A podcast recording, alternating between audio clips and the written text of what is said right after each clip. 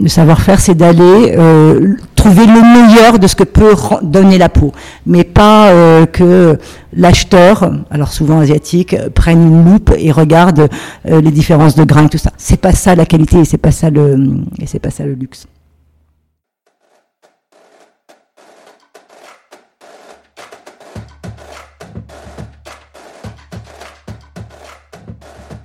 Bonjour à tous, le savoir-faire est bien vivant. Et à mon sens, ce dernier épisode de la saison va vous le démontrer à 200%. Je reçois en effet Sophie Grégoire, qui est la propriétaire et dirigeante du gantier Agnel.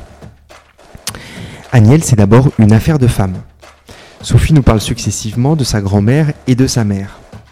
L'une est la bâtisseuse, la suivante est la développeuse. Sophie ne se qualifie pas. Mais pour moi, c'est la transformeur. Elle s'est en effet adaptée au bouleversement du luxe depuis la fin des années 80. Elle a su créer une famille du savoir-faire entre ces deux sites de confection dont elle nous parle amplement dans le podcast. Elle est à la fois lumineuse et bienveillante, mais néanmoins il ne faut pas la lui faire, elle attache une importance forte à la loyauté. Sophie s'est bossée avec à la fois les futurs diplômés d'école de mode et à la fois tout ce que le luxe connaît de grands noms. Donc d'un côté vous avez Anthony Vaccarello, Marine Serre, Abdel El Tayeb. Et de l'autre, vous avez Louis Vuitton, Chanel. Cela vous parlera peut-être un peu plus.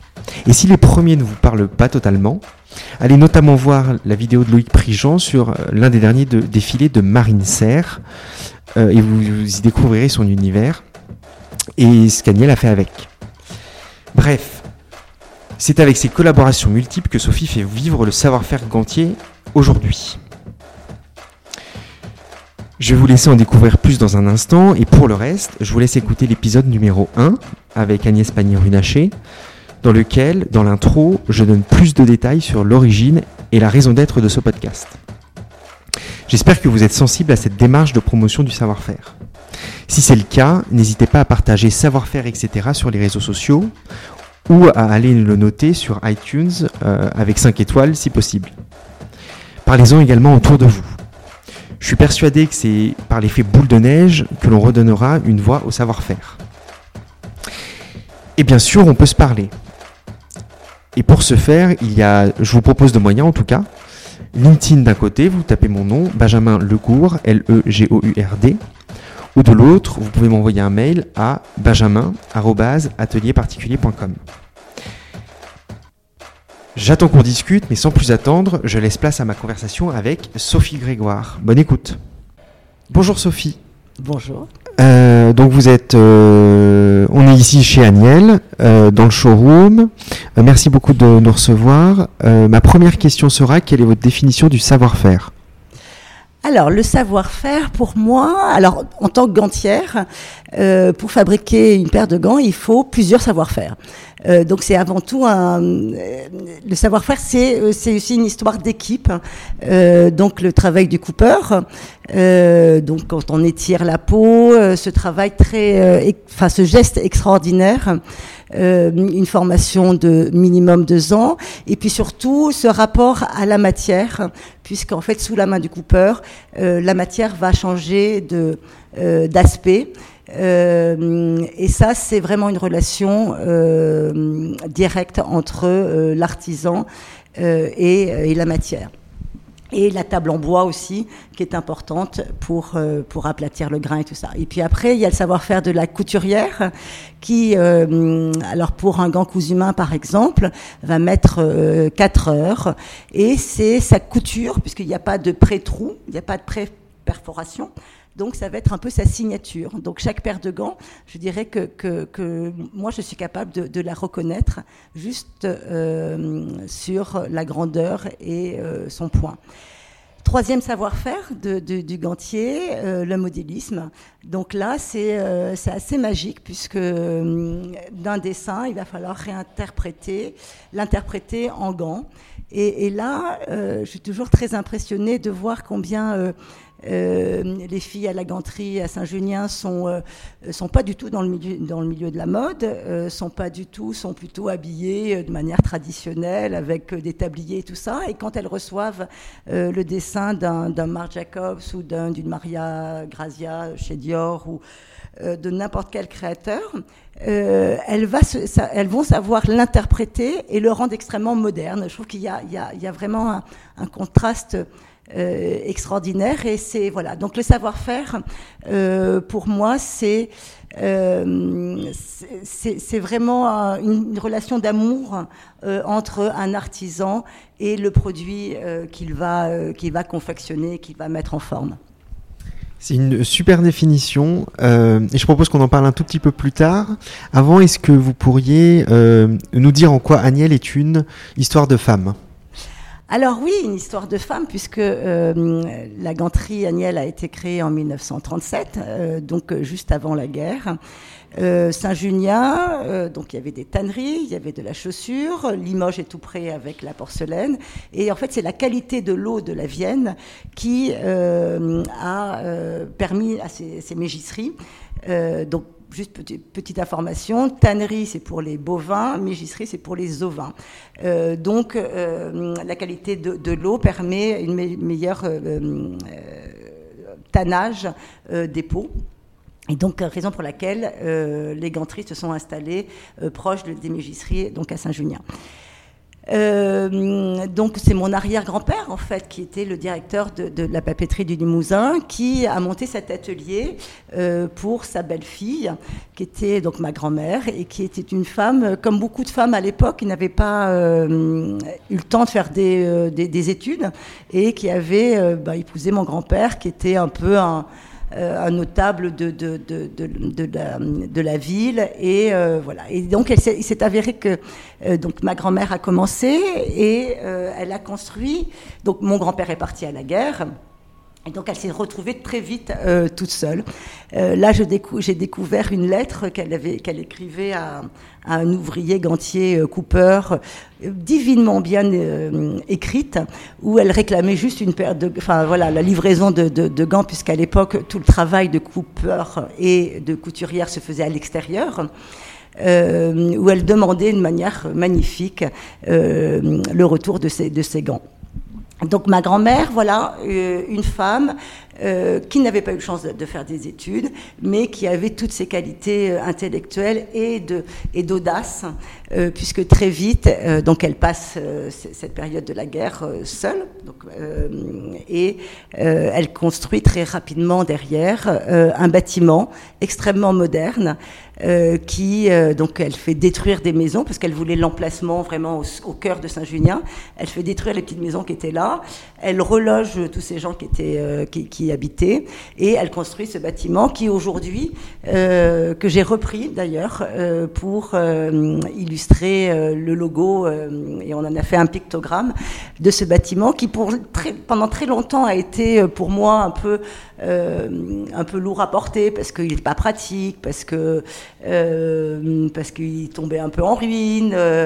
Et, et, là aujourd'hui, ben, on en est très fiers. Et quand j'ai demandé à l'ensemble des, artisans qui travaillent pour nous, euh, qu'est-ce qu'on fait? Est-ce qu'on va dans un, en zone industrielle ou est-ce qu'on reste dans ce bâtiment tellement pas pratique? Euh, Là, tout le monde a dit non, non, non, il n'est pas question qu'on aille en zone industrielle et on veut, on veut garder notre euh, notre vue bâtiment. Alors bon, progressivement, je, le, je, vais le refaire. Là, on a fait la toiture, on va faire la, on va refaire la façade, les fenêtres et tout ça parce qu'il fait un peu froid, un peu chaud. Enfin bon, euh, tout ça va se passer, mais mais euh, on, on, y est extrêmement attaché. Donc euh, ma grand-mère, donc la bâtisseuse, euh, et donc euh, puis malheureusement, elle, euh, elle tombe malade et elle meurt en 1965. Entre, entre maman euh, a épousé mon père, euh, qui est péruvien, et donc euh, elle était partie au Pérou. Et donc, quand ma grand-mère va, enfin, son état de santé se détériore, elle revient donc en 65 et reprend l'entreprise. Dans des conditions assez terribles. Et c'est assez euh, amusant euh, puisque donc elle, elle arrive et euh, il y a un contrôle fiscal et donc elle dit elle voit ce, le, le, contrôleur en lui disant écoutez moi je rentre de Lima. Je suis je suis absolument pas au courant de ce qui se passait dans cette entreprise. Sachez juste que maman vient de, de, de mourir et que bien sûr que toute la comptabilité que tout ça il n'y avait pas d'ordinateur à l'époque rien n'était fait. Autant les, les, les, fournisseurs étaient devaient être payés mais rien n'était fait. Donc donc j'ai pas grand chose euh, à vous montrer comme euh, comptabilité. Euh, et le, il a été adorable et il a dit ok, rendez-vous dans trois ans. Je reviens dans trois ans. Vous avez tout ce temps pour remettre un peu d'ordre dans votre entreprise. Et donc maman, donc euh, ma grand-mère la bâtisseuse, maman, elle c'était euh, donc c'était une très très jolie femme qui euh, est allée à Paris, qui a rencontré des créateurs, donc la Maison Dior, Monsieur Saint Laurent, Monsieur Alaya, enfin toute cette tous ces gens, et et elle a signé une licence avec la Maison Dior. À l'époque, les grandes marques avaient travaillé le modèle économique, c'était la licence. Donc, ils avaient une licence de maroquinerie, ils, avaient des, ils recevaient euh, des royalties. Euh, pour, euh, mais ils s'occupaient que de, de, la partie design. Ouais, ce qui aujourd'hui existe de moins en moins et principalement sur le parfum. Oui, il n'y a plus aujourd'hui, euh, les, marques ont repris complètement la distribution euh, pour, euh, pour contrôler et puis surtout aussi pour faire des marges plus importantes, puisque à l'époque, les, royalties étaient de 10%, ce qui aujourd'hui n'est plus suffisant pour, ces grandes marques. Donc voilà, mais qu'est-ce que nous apporte cette, licence Dior? Donc on est des, des, de simples fabricants, là ça nous apporte ben, un premier pas dans la création, euh, dans la réalisation de collections. Euh, dans, enfin, il a fallu qu'on fasse des collections en temps et en heure, euh, qu'on les crée, qu'on les industrialise, qu'on ait des, revendeurs, donc des, représentants de commerce. Il a fallu qu'on exporte, il a fallu qu'on ait des, stands dans les grands magasins. Et ça, c'était très important parce que on parle d'aujourd'hui de, la révolution, la troisième révolution, mais déjà à l'époque, quand on était simple fabricant et que les clients venaient à vous, euh, le jour où ils ont arrêté de venir à, nous, euh, il a fallu aller les chercher et euh, s'organiser. Et ça, c'est vraiment très difficile. Souvent aussi, on parle de la difficulté de la transmission de, des entreprises d'une génération à l'autre. Euh, oui, c'est aussi parce que, euh, alors on a des successeurs ou pas, mais après, ce sont d'autres métiers. Euh, il faut à chaque fois qu'on, voilà, on est fabricant, on est distributeur, on construit une marque, on délocalise, on, on s'adapte à chaque, à chaque époque. Et donc, du coup, chaque génération doit apporter sa pierre à l'édifice. Et qu'est-ce que vous considérez avoir apporté jusqu'à aujourd'hui? Alors, Sachant donc, que c'est pas fini. Voilà, euh, maman, euh, maman, elle donc euh, développe cette licence Dior, développe un réseau de distribution, euh, commence à exporter. Et euh, donc moi j'arrive euh, quand j'ai 18 ans, donc euh, bon, je n'ai pas mon bac, je m'arrête en première. Euh, mes parents, quand ils ont divorcé, euh, me, enfin, je pars en sport-études à Font-Romeu, équitation, donc je, je m'enferme un peu dans, cette, dans ces montagnes avec mon cheval que je voulais surtout pas laisser ni un week-end ni durant les vacances, donc je, je quitte un peu le, ma famille pendant deux ans. Et puis euh, bon, je travaille pas trop, euh, je suis vraiment pas scolaire, et euh, mais j'ai la chance extraordinaire, c'est que mes parents à aucun moment m'ont dit que j'étais nulle ou que je valais rien ou que j'étais incapable ou quoi que ce soit. Bon, ils se rendent compte que, hum, que voilà, que l'école me, me, me, passionne pas. Et donc, je, je, rentre euh, en fin de première, je rentre euh, à Paris. Et maman, qui euh, vit un moment un peu difficile dans sa, parce qu'elle s'est, elle s'est remariée avec un monsieur et ça se passe pas très bien. Donc, elle me demande d'aller à la ganterie, d'apprendre mon métier. Euh, d'apprendre sur le tas et euh, d'avoir d'assurer une présence parce qu'elle n'était plus tellement euh, disponible pour, pour son entreprise. Et donc je commence comme ça avec une partie des gens qui travaillent encore aujourd'hui avec moi. Donc c'est assez amusant puisque moi je les vous vois parce que déjà ils étaient un peu plus âgés que moi. Euh, eux ils me tutoient parce que j'étais une jeune fille. Et, euh, et, donc voilà. Donc on a fait un peu notre euh, tout notre chemin ensemble. Et, et donc qu'est-ce que j'ai apporté? Alors j'ai apporté donc quand la licence Dior s'est arrêtée. on avait des représentants de commerce, on avait des corners, et par, par Dior en fait.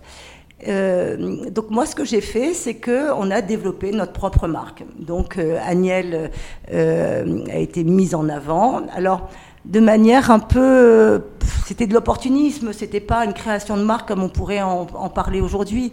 Euh, on a repris un vieux logo, on a, enfin, les étiquettes étaient moches, il n'y avait pas de packaging, ça, enfin, c'était pas, mais euh, voilà, on avait, euh, on a toujours les grands magasins, enfin que ce soit les Galeries Lafayette, le Bon Marché, nous ont nous ont aidés, nous ont conseillés, nous ont supportés pour voilà pour qu'on rentre dans un autre monde et euh, ce qui nous a beaucoup aidé. Et puis, la deuxième chose, c'est qu'il fallait s'adapter. Alors, euh, la ganterie, c'est extrêmement artisanal. Tout, euh, toutes les étapes de la fabrication sont extrêmement manuelles. Il n'y a pas d'autre moyen de le faire. Donc, couper une paire de gants, donc on va étirer la peau dans un sens, dans l'autre. C'est un peu un geste un peu magique, enfin très magique. Hein. Moi, il m'impressionne toujours autant au bout de 30 ans. Et euh, donc ça, c'est fait à la main. Et ça, il faut passer une demi-heure minimum pour euh, juste euh, couper ces deux carrés de, cuir. la couture, c'est entre trois quarts d'heure et quatre heures. Le fourrage, la manière dont on le fait, donc c'est un gant de soie ou un gant d'alpaga ou un gant en cachemire, qui est déjà un gant qu'on va mettre dans un, dans un autre gant, dans, dans le gant en cuir. Ça, c'est trois quarts d'heure aussi, puisque les bouts de doigts sont attachés à la main et le haut est attaché à la main. Donc tout ça fait qu'il faut minimum deux heures pour fabriquer une paire de gants. Si on veut euh, rester dans un prix de marché, euh, il a fallu qu'on s'adapte. Et l'adaptation qu'on a trouvée en, gardant tous ces gestes-là, c'est d'être allé, euh, donc je suis allée, j'avais 20 ans, je suis allée aux Philippines, de manière un peu inconsciente, je savais pas grand-chose de la ganterie, euh, je ne savais pas grand-chose des Philippines, c'était loin, je ne parlais pas anglais, euh, je ne savais pas qu'il y avait un coup d'État quand je suis arrivée, c'était un peu, c'était un peu étrange, les gens qui, qui, se tiraient dessus. Vous n'y avez pas participé Non. non. mais c'était c'était quand même très très étrange. Et euh, mais toujours, enfin aux Philippines souvent, les choses se font un peu euh, euh, bon enfant. Donc il y avait une grande autoroute qui traversait Manille. Ils arrêtaient, ils tiraient dessus, ils refaisaient passer les gens. Enfin bon, enfin voilà. Donc donc j'ai commencé à travailler avec eux. Ça a été compliqué, mais très vite on s'est rendu compte que il fallait qu'on crée notre atelier et qu'on rebâtisse complètement euh, notre atelier avec nos habitudes, avec notre façon de faire. Euh, je dirais que c'est, alors, c'est pas toujours très agréable à dire, mais euh, si je veux conserver mon savoir-faire, il faut que il fallait que j'aille, que j'aille dans un pays où on avait plus, enfin, on peut passer plus de temps. C'est-à-dire que si aujourd'hui je veux faire un gant totalement made in France, du début à la fin, à un prix correct, il faut que j'achète un cuir moins bon. Il faut que je, euh, au lieu de faire ce que je vous ai, ce que je vous ai expliqué tout à l'heure, euh, d'étirer la peau à la main, de passer une demi-heure pour recréer un grain, pour recréer une matière, euh, bah, je vais plus le faire. Je vais couper au bloc. Euh, pour la soie, je vous ai tout à l'heure aussi que c'était un gant dans un autre gant. Là, je ne peux pas. Donc, je suis obligée de le coller. Euh, les fourchettes qui sont les entre-doigts, euh, je ne peux plus euh, les faire une par une, les adapter selon la, forme du bout de doigt qu'on veut avoir. Enfin, je suis obligée de mettre des bandes. Donc pour garder ce savoir-faire et pour l'adapter, il a fallu qu'on fasse ça. aussi parce qu'il était très important pour moi de garder, de garder la matière en France. il y a 20 ans, les meilleures peaux, elles étaient en Inde, elles étaient en Indonésie déjà à l'époque, on ne parlait pas beaucoup de l'écologie, mais on savait très bien que, tout était déversé dans les rivières, que bah, les deux pays en question, c'était un peu, un peu sale, on le voit euh, dans la rue et tout ça. Et, et de manière, manière assez intuitive, euh, il y avait quelque chose qui, ne fonctionnait pas. Et encore une fois, il y a 20 ans, on n'en parlait pas du tout et, et c'était pas, c'était pas un sujet. Donc, euh, donc voilà, donc on a préféré délocaliser la matière, la, hum, la, façon, et garder la matière euh, en France. Donc aujourd'hui encore, euh, on travaille avec Colombier, la mégisserie Colombier, qui est à 500 mètres de chez nous. Et voilà, donc il y a, un vrai travail d'équipe aussi entre eux et nous. Et donc on envoie la matière aux Philippines et on la rapatrie. Dit autrement, ce que je trouve intéressant dans votre démarche, c'est de se dire j'aurais pu standardiser mon produit pour le maintenir en France à des coûts acceptables, mais il aurait été moins bon. Et là, en fait, intelligemment, vous avez pris le meilleur de ce qu'il y a dans chaque endroit, c'est-à-dire le cuir, vous êtes allé chercher un des meilleurs cuirs. on ne peut pas catégoriser de manière absolue, mais un des meilleurs cuirs et vous le prenez en France. Et vous avez formé au savoir-faire que vous aviez historiquement.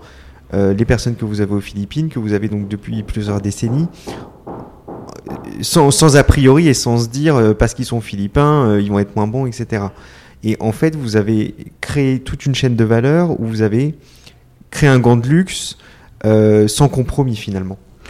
Oui, tout à fait. Sans compromission. oui, et, en plus, c'était important que, les, que, notre, que nos artisans en France, je les ai jamais opposés. C'était pas, on n'a pas pris des, des, machines et on les a pas envoyés là-bas. Euh, ça, c'était pour moi la chose la plus, la plus humiliante, la plus. Euh, donc, euh, les, les, les, les, couturières sont attachées à leur machine. Euh, il faut pas leur prendre. Il faut pas opposer les choses. Euh, l'autre jour, j'étais très heureuse parce qu'il y en a deux qui m'ont dit Sophie, on aimerait tellement aller aux Philippines pour voir comment ils travaillent parce qu'ils font un super boulot. Donc, on a le même esprit, que ce soit aux Philippines, en France, le même esprit la même responsabilité sociale aussi. Euh, j'ai mis en place un intéressement là-bas. Alors, il me trouvait un peu communiste de, de parler de ça, parce qu'en général, dans ces pays pauvres, on ne, on ne parle pas euh, des bénéfices, on ne parle pas de tout ça. Euh, moi, je veux que ça soit euh, transparent, alors au niveau où ils peuvent l'accepter parce qu'il n'y a pas la même non plus euh, éducation. Mais euh, j'ai un partenaire depuis 30 ans avec qui euh, bah, c'est comme euh, c'est comme un mariage, c'est une grande histoire d'amour aussi, de confiance, de loyauté. Euh, il est exceptionnel. Il adore son métier. Il adore tout ce qu'on l'a amené euh, là où on l'a amené, il y a des gens qui sont venus, tout le monde a essayé de me le prendre, euh, de lui proposer plus d'argent et tout ça, et il est toujours resté parce que dans dans la durée, dans l'intérêt de son travail, dans le respect, euh, c'est lui le, chef de cet atelier. Quand j'y vais, quand on a des rendez-vous avec un avocat, un banquier, quelque chose, c'est toujours lui qui parle, c'est toujours lui qui est mis en valeur même si je suis l'actionnaire euh, ultra majoritaire, c'est lui. C'est juste moi qui ai beaucoup de chance de l'avoir, lui. Et, euh, et, je pense qu'il y, y, a une relation comme ça de, de, confiance. Il y a des moments très difficiles quand maman euh, a vendu l'entreprise, il a fallu vendre aussi euh, cette partie-là. Lui avait beaucoup travaillé pour être actionnaire de sa, de sa société. Les Américains qui nous ont rachetés euh, ne voulaient pas, ils voulaient être à 100%.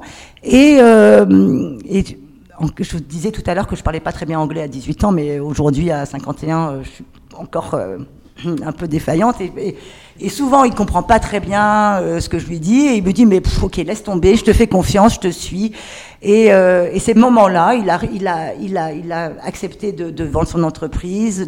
Enfin bon, c'est juste incroyable. On a une histoire en commun et donc l'humanité, parce que que ça soit que ça soit aux Philippines, en France, en Chine ou n'importe où, c'est les mêmes humains, c'est les mêmes. Il y a des traditions. C'est euh, les gens qu'on a là-bas, ils sont là depuis certains depuis le début, depuis 30 ans, hein, et, euh, et on a exactement le même esprit de famille, que ça soit là-bas ou que ça soit ici c'est un peu la même chose. Je suis, euh, j'adore les chiens. Là-bas, j'en ai. Alors, c'est, alors, à Paris, j'en ai un qui est tout le temps avec moi. Là-bas, j'en ai 12. Alors, ce sont des chiens euh, plutôt errants qu'on récupère. Euh, j'ai euh, éduqué toutes les. Alors, on a 200 personnes. J'ai éduqué tout le monde pour le respect de l'animal. Donc, à chaque fois, j'en ai un. Là, on en a quatre qui sont arrivés des bébés qui étaient des pupilles qui sont, je sais pas, je sais pas où étaient passées leur mère. Enfin bon, toujours est-il qu'on les a recueillis. Et euh, donc voilà, il y a, y a, un potager, il y a un avocatier. On a les meilleurs avocats du monde. On a des mangues absolument délicieuses. Les plus malins arrivent à 6h30 du matin pour euh, pour les prendre les, meilleurs avant les autres. Et euh, voilà, donc c'est très familial. Rien ne s'oppose. Euh, je pense que ces 200 personnes euh, sont plutôt euh, bien, alors même si souvent il y a d'autres gantiers qui se sont mis autour, qui ont essayé de les prendre aussi, parce qu'on avait ce savoir-faire et tout ça. Euh, beaucoup sont restés. D'autres sont partis, souvent ont voulu revenir, mais ça, ça c'est pas possible. Quand on part, on revient plus. Euh, on est loyal, on a été très loyal, très fidèle, et on demande la même chose aussi euh, pour nos, pour, pour nos artisans. Et mais bon, c'est quand même formidable d'avoir cet esprit, voilà, à 10 000, ou 12 000 kilomètres qu'on a pu, que je retrouve chaque fois que j'y vais, cinq fois par an, et, et, cet amour du travail. Et j'ai des gens qui sont. Euh, alors, on a développé d'autres savoir-faire d'ailleurs, puisque, par exemple, le tressé, euh, c'est très naturel pour eux, puisque, en fait, ou le crocheté main, c'est très naturel, puisque, en fait, ils n'ont pas de, ils ont pas, ils achètent pas des, à, leur époque, ils, n'achetaient pas des ballons ou des, des balles, ou ils n'achetaient pas des chaises, ils fabriquaient tout avec du bambou. Donc, euh, ils me font des trucs incroyables, même des, choses qu'on a fait avec des créateurs comme Jean-Charles de Castelbajac, une, femme qui me, dessine sur un gant, euh, euh, je l'envoie, euh, j'envoie ce dessin aux Philippines le lendemain matin parce qu'il trouve ça magnifique. Le lendemain matin, c'est fait, c'est magnifique, c'est émouvant de la même manière que c'est émouvant quand on fait des choses magnifiques aussi en France. Tout ça, c'est la même chose. pour moi, je fais pas de, je fais pas de différence en fait. Ça nous fait une belle transition parce que effectivement, si les gens qui nous écoutent vont sur le site Daniel, ils pourront, enfin, notamment voir euh, les créations que vous avez réalisées avec euh, Castel Bajac. Est-ce que vous pourriez nous parler justement de ça euh, et nous dire quelle est la relation que vous entretenez en tant que marque Agnel et si d'ailleurs s'il y a une différence avec les marques pour lesquelles vous travaillez en tant que sous-traitant, en tant que marque Agnel en tout cas, est le enfin qu'est-ce qui vous conduit à travailler avec quelqu'un Est-ce que vous avez un exemple Est-ce que vous développez peut-être Castel Bajac Alors, notre relation avec les créateurs, elle s'est faite très naturellement, très tôt. Donc, comme je vous disais, quand maman est venue à Paris, elle a rencontré Monsieur Saint-Laurent, euh, Monsieur Alaya, qui, euh, alors Azedine Alaya, qui, euh, on ne le sait pas, mais euh, euh, le premier produit qu'il a fait quand il est arrivé de Tunisie, c'était sa paire de gants. Euh, très connu euh, avec les œillets, qu'il a fait jusqu'au qu'on continue à faire euh, encore aujourd'hui, qui est un vrai produit iconique. Alors aujourd'hui, on en parle beaucoup, mais lui, il l'a fait, il l'a continué, il l'a aimé. là aussi, on parle beaucoup d'écologie. Euh, lui, c'est son gant, euh, il l'aimait et il l'a toujours aimé. C'est-à-dire qu'il n'y a pas de, de truc de collection, de, de renouvellement, de, de, recréation permanente. Euh, donc, on a toujours eu cette relation avec la création. Et c'est formidable. Encore aujourd'hui, là, chaque fois que j'ai des petits jeunes qui, qui viennent me voir euh, en me disant on a envie de, de gants, est-ce que vous euh, est-ce que vous pourriez nous aider à les réaliser? Alors eux, ils ont ils, tremblent de, que je leur dise non, et moi, je, je, je suis euh, tellement heureuse qu'ils aient envie de faire des gants, qu'ils aient envie euh, euh de d'apporter leur, leur touche, leur modernité à, à, un produit qui est de temps en temps vu comme un produit un peu désuet. Euh, voilà. Alors nous tremblons de chaque côté euh, sans savoir.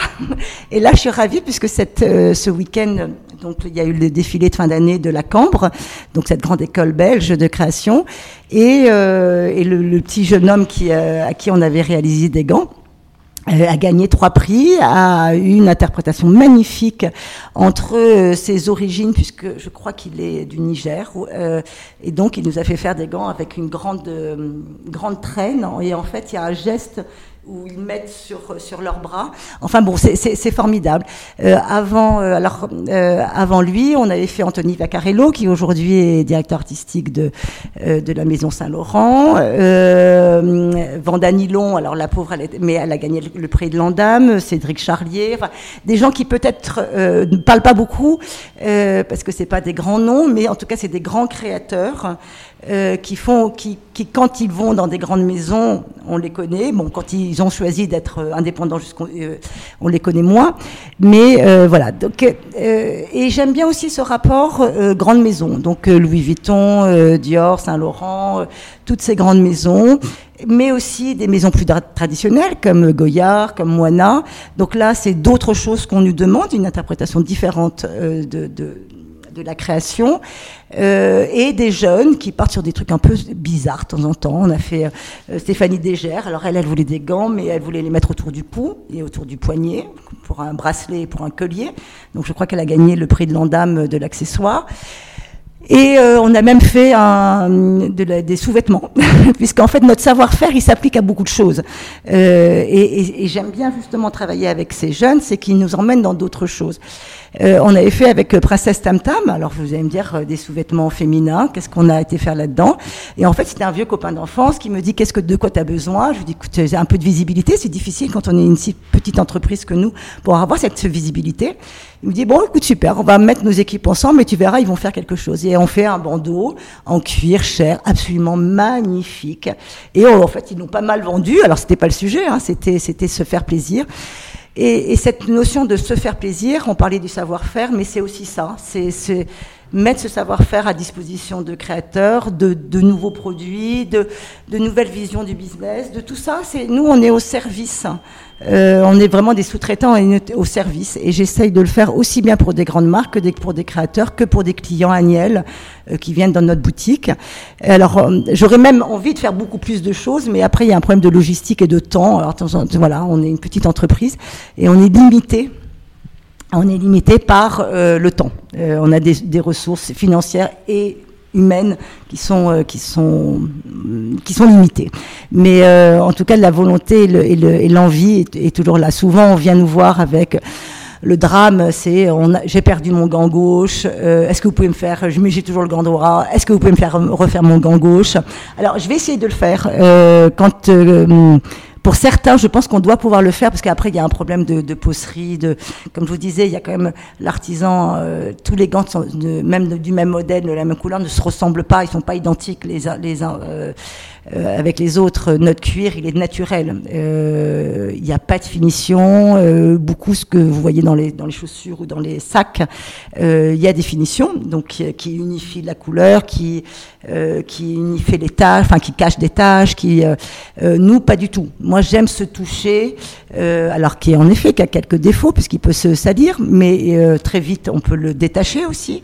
le fait qu'il n'y ait pas de finition, j'appelle plastique, mais c'est pas du plastique, mais c'est un genre. Euh, quand vous n'avez pas, ben en fait la peau, elle, elle ne s'abîme pas. Elle, enfin, elle, elle va vieillir, elle va, elle va se patiner, mais euh, elle va pas s'abîmer comme euh, souvent les peaux, euh, les cuirs qu'on voit dans, sur les sacs. En fait, c'est, c'est des finitions qui vieillissent. C'est pas le cuir, lui, il est, il est éternel. Euh, il, il, se casse pas. C'est, ça rejoint le souci de standardisation de certaines marques qui, euh, probablement pour proposer un produit qui est toujours le même et, plus facile à marketer, euh, vont avoir ces finitions-là qui finalement euh, lui donnent une date de péremption. Et, c'est vrai que quand on touche vos gants, enfin, on, a eu des discussions par ailleurs, quand, quand on regarde ça, il y a un niveau. Ces marques-là ont tellement standardisé qu'en fait les gens croient acheter quelque chose de qualité, mais finalement quand on va sur le gant Agnel, on revient pas au gant antérieur a priori. Écoutez, j'espère. Euh, en tout cas, euh, ça c'est pas tellement à moi de le dire, mais euh, en tout bah, cas, le naturel, le naturel de la peau, pour moi, c'est un truc. Mais c'est, mais même à titre personnel, j'achète quelque chose en le touchant.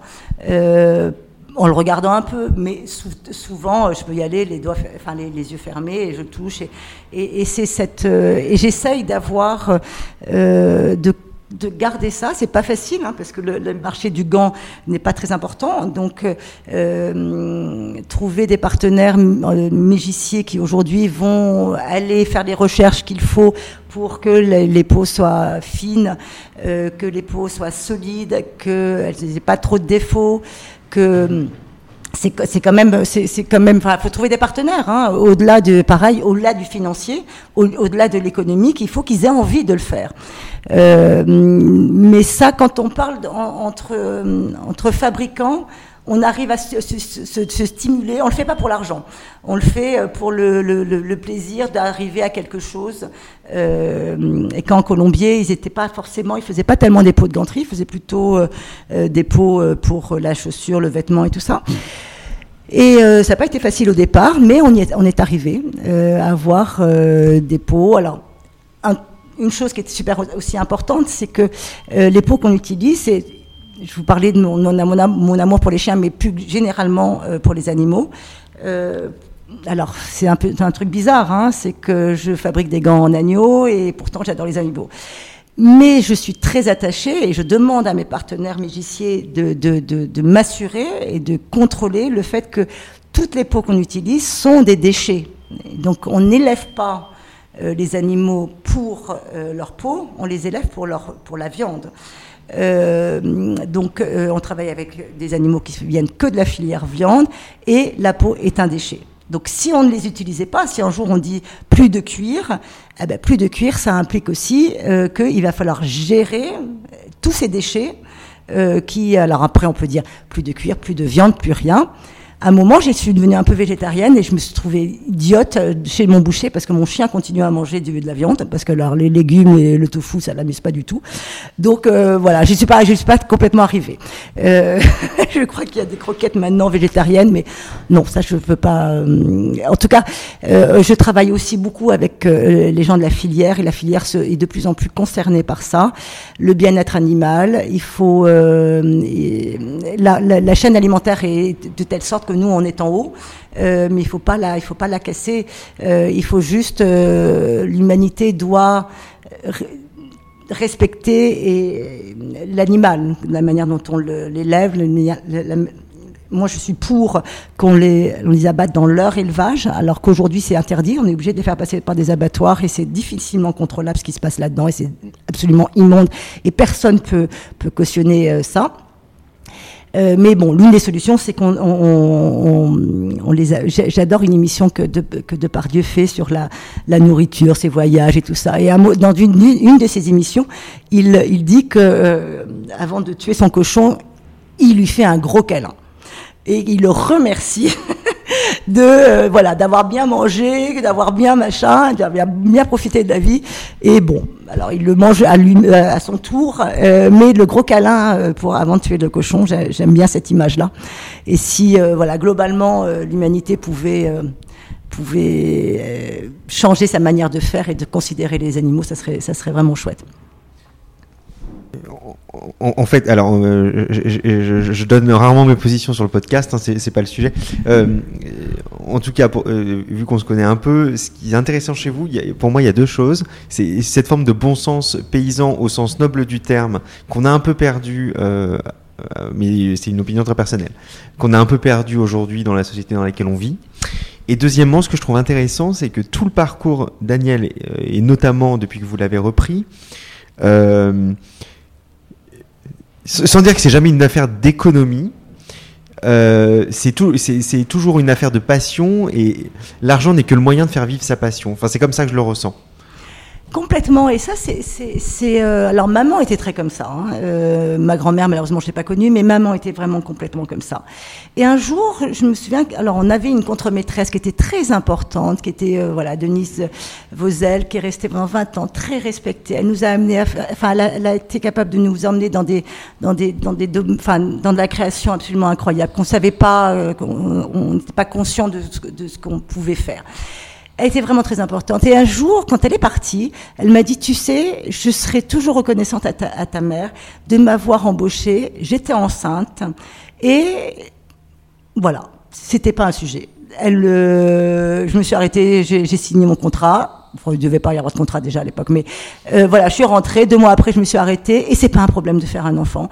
Et surtout, Sophie, je crois que dans toute, euh, donc elle est restée 35 ans, elle, a, elle nous a toujours payé en temps et en heure. Et ça, c'est un truc super important dont on ne parle pas. Quand un chef d'entreprise, voilà, il faut qu'on paye les gens qui travaillent pour nous en temps et en heure et nos fournisseurs en temps et en heure. Ça, c'est du bon sens euh, qui vient, qui, je me suis vraiment toujours souvenu euh, de, de, cette réflexion. Il faut payer les gens en temps et en heure. Et pour ça, ben, voilà, il faut développer, il faut machin. Mais en effet, l'argent n'est pas n'est pas un moteur. Euh, je crois de, de, des trois femmes qui se sont succédées, dans les trois cas, c'était euh, vrai. Ce qui nous a permis aussi d'exister et de, de, depuis 82 ans, euh, de ne jamais, on s'est jamais arrêté, on n'a jamais déposé le bilan. Euh, on a été aidé à des moments. Hein. Il y a des moments où, euh, quand ma mère donc a vendu l'entreprise à ce groupe américain, moi je suis restée, elle est partie, moi je suis restée. Donc c'était en 99, je suis restée pendant deux ans et au bout d'un an et demi, ils ont voulu revendre. C'était en donc moi j'étais assez d'accord. Hein. C'était euh, juste l'entreprise était importante. Mon destin personnel l'était moins. Et euh, donc euh, déjà, je leur dis ok, pas de problème, on reconstruit un, dossier pour présenter à des grandes marques, pour présenter à des entrepreneurs, machin, à des gens qui, que ça pourrait intéresser. Et puis, alors chance ou pas chance, j'en sais rien, c'était, on a présenté le dossier en septembre 2001. 11 septembre arrive, et donc bien sûr le chaos dans le monde, on, est, on va tous, euh, voilà, on va entrer en guerre, nanana, et euh, donc pas de repreneur. Et à ce moment-là, il a fallu que je, que, que je me décide, enfin que voilà, c'était pas question. Euh, tous ces gens n'avaient pas démérité, l'entreprise allait pas si mal que ça, mais le groupe américain voulait arrêter. C'était stratégique pour eux. C'était, ça n'avait rien à voir avec de l'argent. Surtout que le, monsieur qui nous avait repris, donc c'était Bob Pritzker, donc le fondateur de la chaîne Hilton, euh, à l'époque 19e fortune américaine, pas en bourse. Enfin, pour lui, il n'y avait pas de problème d'argent. il y avait juste une décision stratégique et tout ça. Et euh, quand ça s'est passé, donc pas de repreneur. Il a fallu euh, que je m'associe avec quelqu'un parce que j'avais pousser maman à le vendre parce que mon grand-père était encore vivant, que personne n'avait préparé sa retraite et que c'était compliqué, que moi je venais d'avoir mes enfants. Donc je voulais pas prendre la responsabilité des deux générations d'avant. J'avais celle d'après, ça me suffisait. Et donc, elle a, il n'était pas question que je lui demande de l'argent non plus pour qu'elle m'aide à, reprendre l'entreprise. Sinon, ça n'aurait servi à rien. Donc, euh, je me suis associée avec mon mégicier. Parce que quand on n'a pas d'argent, euh, dans une activité aussi saisonnière que le gant, bah, les premières choses qu'il faut qu'on achète, c'est le cuir. Quand votre, votre euh, actionnaire principal euh, vend du cuir, lui, il trouve l'intérêt de vous vendre de la matière et d'être sûr de la vendre, donc il peut la fabriquer quand il veut. Euh, et moi, je la payais quand, quand j'avais de l'argent. Donc c'était six mois, huit mois, je sais pas. c'était bien, bien après. Donc ce, ce, ce, cet équilibre était plutôt, était plutôt, plutôt judicieux. C'est ça qui a fait de vous la femme d'affaires de l'année Veuve Clicquot 2010. Ah oui, alors là, c'était une période assez amusante, ce truc-là. Alors moi qui n'avais pas, qui n'a pas passé mon bac, qui rêve encore que je vais le passer, que j'oublie d'y aller, enfin bon. Euh, ça m'étonne pas de vous, en fait. c'est terrible, comme j'ai encore ce, je fais encore ce cauchemar. Donc euh, voilà, je reprends, euh, je reprends l'entreprise, il m'arrive ça, mais tout ça, ça s'est fait, si vous voulez, de maman, quand vous lui parlez de ce qu'elle a fait, c'est encore plus extraordinaire, parce qu'en 65, une femme reprend une entreprise dans un métier artisanal et tout ça. Nous, on se rend pas compte du tout. On fait juste, on tombe dedans. Euh, et, on, travaille, et on met notre cœur, nos tripes, euh, voilà. Mais rien n'est calculé dans tout ça. Et donc, et après cette histoire d'Américain où je reprends, mais rien n'est calculé non plus, puisque c'est juste une décision stratégique de l'Américain. Donc euh, je suis obligée de reprendre, oui, mais euh, je ne pouvais pas faire autrement. Et puis, euh, et puis à ce moment-là, des jolies histoires. donc cette licence Dior dont je vous ai parlé tout à l'heure, elle s'arrêtait quand maman a vendu en 99. Maman va voir Monsieur Toledano, qui, était, qui, dirigeait l'accessoire à l'époque, cuir, et euh, il comprend que s'il arrête la licence, le deal se fait pas. Et comme il aime bien maman, il lui dit euh, Ok, je vous laisse la licence pour que vous vendiez votre entreprise, mais après ça s'arrête. Moi, je reviens deux ans après, je leur dis ah. Alors, entre-temps, il avait pris la présidence de Dior. Et je lui dis, écoutez, vous pouvez pas me laisser encore un an parce que là j'ai trop de choses à faire. Euh, les Russes, tout ça, ils veulent acheter que des gants Dior. J'ai pas, j'ai, j'ai plus, j'ai pas de temps, je peux pas. Et alors là, il me dit, ok, mais alors là c'est la dernière fois. Mais il le fait quand même. Et donc ça, tout ça, c'est des encouragements. Madame Casgrain de chez Longchamp, avec laquelle on travaille, qui me dit mon petit, allez-y, reprenez, ça vous appartient, c'est votre famille, c'est votre, c'est votre âme. Et c'est ce qu'ils ont fait avec Longchamp. Euh, aujourd'hui, c'est une belle entreprise, mais qui est restée capitale euh, familiale. Ils, ils, travaillent, ils investissent avec leur argent, et c'est une formidable réussite.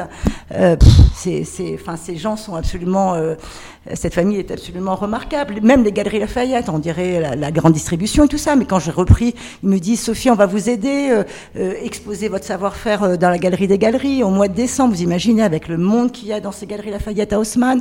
Bon, l'expo, on, amène la porte parce qu'on n'a pas d'argent. Donc on amène la porte de la ganterie, on amène des pots, des vieilles pots qu'on ne savait pas quoi faire, on les tapisse. Donc ça faisait très luxe, mais en fait c'était que des, pareil, que des, un peu des déchets. Enfin, tout, tout tourne le système D qui, je demande à Galliano, l'époque de nous passer des très, Très tendance avec l'upcycling euh, bientôt. Ouais, ouais, c'est. mais j'ai plein de projets avec ça. Mais on le fait naturellement. Tout ça, c'est des choses que les. Mais on le fait très naturellement. On a des chutes, mais euh, les chutes, on les jette pas. Euh, je fais des petits pochons, je mets euh, les liens, c'est des, des, chutes. Alors en gantry, on en a pas tellement parce qu'on a des fourchettes, on a des petits morceaux. Mais, mais, mais, mais, tout ça, c'est. Il faut se dire que, que nous, on le fait, on le fait très naturellement parce que c'est de la matière qu'on a achetée. Alors, avec mon côté euh, j'aime les animaux, euh, voilà, c'est pareil, c'est ok, un agneau est mort, pour ça on le balance pas.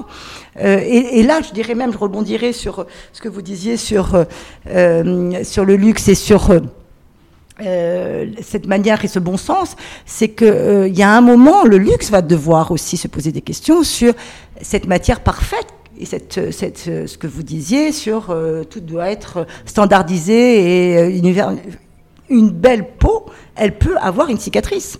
Parce qu'il se sera battu. Parce que euh, il se sera couché euh, dans, une litière euh, et des, des, des, pailles seront rentrées dans son flanc et il se sera voilà où il se sera pour plein de raisons on a des cicatrices.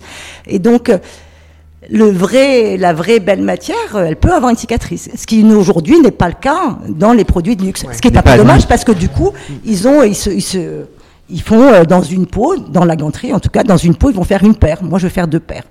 Euh, et mon savoir-faire, c'est d'aller chercher et de pas gaspiller, euh, parce que de temps en temps, quand on met pas un petit point, parce que c'est un défaut, eh ben pour moi, c'est scandaleux et c'est pas ça le savoir-faire. Le savoir-faire, c'est d'aller euh, trouver le meilleur de ce que peut donner la peau, mais pas euh, que l'acheteur, alors souvent asiatique, prenne une loupe et regarde euh, les différences de grains et tout ça. C'est pas ça la qualité et et c'est pas ça le luxe. Super. J'ai une toute petite dernière question. Si je dois inviter quelqu'un sur ce podcast, qui me conseillez-vous? Ah, alors dans les, dans les, euh, plein de gens. Il euh, y, a une, y a une personne que j'aime beaucoup. Enfin, il y a, euh, c'est une association qui s'appelle l'association Quatre Couleurs. Et ça regroupe un peu des gens qui fabriquent, qui fabriquent en France. Donc vous avez la maison Vinco, vous avez enfin plein de maisons qui défendent leur encore une fois, qui défendent depuis 20 ans, 30 ans, pas l'opportunisme d'aujourd'hui. Euh, voilà, donc c'est des gens comme ça qu'il faudrait que vous alliez voir, parce que toutes, toutes ces histoires sont, sont singulières. Euh, voilà, les... les, euh, alors de temps en temps on est aidé. Là en ce moment on est plutôt porté parce que je me souviens le premier nom de, de la ganterie c'était Manufacture Agnel ou des, euh, manufacture des gants Agnel, je crois. Et euh, bah, il y a 20 ans, c'était super ringard d'être une manufacture. Et là, je vois plein de petites boîtes s'appeler euh, manufacture. Alors, c'est manufacture, c'est maison, c'est voilà, plein de noms comme ça qui sont euh, euh mieux du jour. Euh, et puis il y, a une chose que je, dont je voulais parler, euh, qui m'a beaucoup aidé aussi, et qui et ça tout le monde peut le faire, c'est que dans tous ces moments difficiles de, de la ganterie, euh, l'État a été très important. Euh, alors, par exemple, quand, euh, quand la licence Dior continue, j'ai jusqu'au mois de septembre pour fabriquer. J'ai le marché russe qui s'ouvre et euh, à qui on vend beaucoup, qui est très demandeur. Mais je dois arrêter la fabrication au mois de septembre. On a depuis toujours pris des vacances au mois d'août. Je me dis, c'est pas possible. Je vais perdre un mois de fabrication à plein parce que je dois prendre ces vacances et machin. Et donc là, on est dans la première année où je reprends. Et là, bon, je sais pas trop ce, qu'on a le droit de faire ou pas. Quand je dis, euh, écoutez, euh, euh, travaillons ensemble. voilà, la survie de l'entreprise. Bon, bof, hein, j'ai, ouais, j'ai loué à Royan, j'ai loué mes trucs, je vais partir avec mes enfants, ce qui est tout à fait légitime. Et à ce moment-là, je vais voir, euh, donc j'ai pas les moyens d'aller prendre un avocat ou je sais pas quoi, je vais voir l'inspection du travail à Limoges. Donc en général, l'inspection du travail, euh, dans l'entreprise, on les aime pas trop, c'est ceux qui vont venir nous contrôler, nos machins. Bon, je vais la voir et je lui dis, écoutez, qu'est-ce que je, qu'est-ce que j'ai le droit de faire dans cette situation? Et la fille m'explique, euh, de, de, je crois, si on prend pas nos vacances de, de mai à octobre, on, a, on doit compenser deux jours, euh, je, je sais plus exactement. Mais tout ça pour dire que le lendemain matin, elle était au milieu de mes ouvriers et elle expliquait à tout le monde qu'ils avaient beaucoup de chance que j'ai repris, qu'il fallait m'aider, qu'ils qu'ils ne pouvaient pas, que voilà, que c'était super important. Et ça, c'est voilà, l'État de temps en temps, euh, enfin toutes ces organisations peuvent sont là pour nous aider. Euh, j'ai eu des problèmes avec les douanes euh, à un moment donné. Bah, maintenant, je suis, on est très copains, on est devenus très copains avec eux. Ils nous aident, ils sont demandeurs de ça, du conseil, comment on s'organise. Vous n'imaginez pas sur, plein de plans. Il y a des choses, des choses que je n'arrivais pas à régler comme problème, genre l'assurance de mon bâtiment. Mon bâtiment est vieux, aucune assurance ne voulait euh, me, l'assurer, m'assurer les stocks et tout ça. Ah ben, figurez-vous que c'est des douanes, puisque euh, qui m'ont expliqué comment je pouvais sécuriser mon vieux bâtiment pour que ça soit pris en charge. Euh, Donc quelque part, ils sauvent l'entreprise. L'expérience euh, de, toutes ces, administrations euh, est super important et il ne faut pas hésiter euh, à demander quand on commence son entreprise, qu'on n'a pas les moyens d'avoir un service juridique, ah ben, allez demander au fisc, allez demander à l'URSSAF, allez demander à tous ces gens qui nous font un peu peur parce qu'ils viennent nous contrôler et tout ça. Mais le mieux, c'est de leur demander. Je crois que c'est très sage. Euh, en tout cas, merci beaucoup Sophie euh, d'avoir pris le temps. C'était très très très intéressant. Euh, et à très vite. Merci.